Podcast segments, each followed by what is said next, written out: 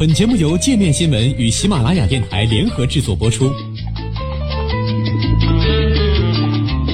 界面新闻五百位 CEO 推荐的原创商业头条，天下商业盛宴尽在界面新闻。更多商业资讯，请关注界面新闻 APP。贝莱德 CEO 表示，美元作为全球主导货币的日子快到头了。全球最大资产管理公司贝莱德 CEO 日前警告称。美元作为全球主要储备货币的日子已经屈指可数。贝莱德 CEO 芬克本周出席在新加坡举行的新经济论坛时警告称，美元作为全球主导货币不会永远持续下去。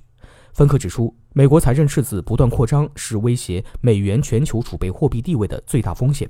他表示，虽然美元地位丧失不会发生在明天或者明年，但是随着美国利率上升以及联邦政府债务不断扩大，曾经一度乐于购买美国国债的债权人将逐渐减少。芬克还表示，随着美国财政赤字扩大，要求美国政府借贷更多，美国将面临债券供应问题，利率变得太高，无法维持经济增长，正在成为美国面临的一个真正令人担心的问题。他称，因为赤字，我们的债务将越来越多。因为赤字，投资者将要求更高的溢价，利息升高的风险变大，这不会允许股市繁荣。芬克还指出，美国与自己的债权人发生冲突不是明智之举。问题是，我们正生活在巨大的赤字中，我们目前正在全球范围内与我们的债权人战斗。一般来说，当你和你的银行打架时，都不会有好结果。我不建议你与你的贷款人战斗。百分之四十的美国赤字是由外部提供资金，没有其他国家是这样的。美国债务高企并非威胁美元储备货币地位的唯一因素，全球范围内去美元化也是因素之一。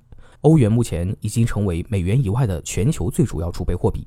欧盟委员会主席容克九月曾表示，欧盟委员会将采取措施，在今年年底前加强欧元的国际地位。欧克称，欧元将成为一个更加具有主权地位的新欧洲门脸和工具。不过，要取代美元，欧元仍有很长的路要走。由于爆发了主权债务危机，过去十年间，欧元在全球储备货币中的份额已经从百分之二十六下降至百分之二十。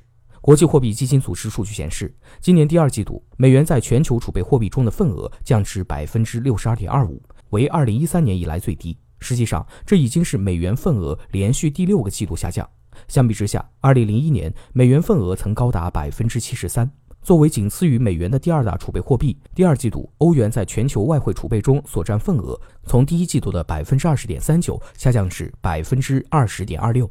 虽然人民币在全球外汇储备中所占份额连续第四个季度上升，达到百分之一点八四，这仍远远低于其他主要储备货币。十年前，美元因为被视为金融危机爆发的根源而受到指责，当时许多经济学家和国家领导人提议用一种统一的全球货币来取代美元。比如，联合国发布报告称，需要建立一种新的全球储备体系，这一体系不再依赖美元作为单一的主要货币。目前，美元再次受到抨击，原因是美国总统特朗普的外交政策。他被指责利用美元的国际储备货币地位，在全球实施各种制裁。加州大学伯克利分校经济学教授、IMF 前高级政策顾问艾肯格林上个月撰文指出，特朗普政府重启对伊朗制裁将削弱美元在全球的地位。比如，欧洲出台的特殊目的金融工具将绕开美元支付系统，直接与伊朗的公司交易。从历史上看，一种储备货币大概会维持一百年时间，而美元已经主导了约八十年。这样看来，美元主导全球金融系统似乎已经处于周期晚期。